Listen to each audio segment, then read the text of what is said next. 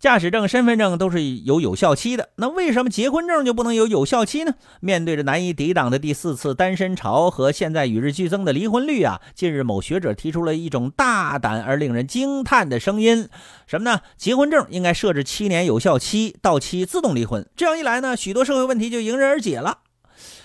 你说能够想象啊，结婚证像驾驶证、身份证一样有一个有效期吗？可有的人呢，真就是能够发挥自己的主观能动性，想到了这个观点。虽然婚姻有七年之痒之说，也有的年轻人出现过闪婚闪离的情况，但这并不是一些所谓的专家学者们提出给结婚证设一个期限的理由。这个学者呢，为了论证结婚证有期限，还提出了几种理由。咱们来看看啊，这可以保证感情的新鲜性，可以解决单身问题，孩子可以享受多段亲情，拉动经济增长，甚至还可以解决房地产需求不足的问题等等等等。当结婚证啊有无限期被诸多题外之意所捆绑，这个结婚证那岂不是成了傀儡和儿戏了吗？给结婚证设置有效性，这必然呢其实会引发系列的不稳定的因素。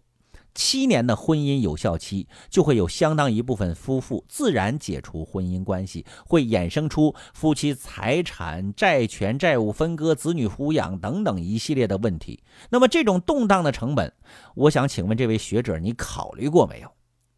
说到结婚证啊，其实就是证明夫妻双方婚姻关系续存的法律身份证明而已。它保证夫妻双方相对稳定的身份关系以及亲戚关系，保证婚姻家庭的相对稳定。它不具备某些学者所称的拉动经济、解决单身问题、提升妇女经济地位、帮助孩子享受更多亲情等等这些所谓的作用。婚姻法呢，也保证了结婚与离婚自由，又何必枉费心机的给结婚证设一个有效期呢？所以我想跟这位学者说呀，您老人家这纯粹是画蛇添足啊！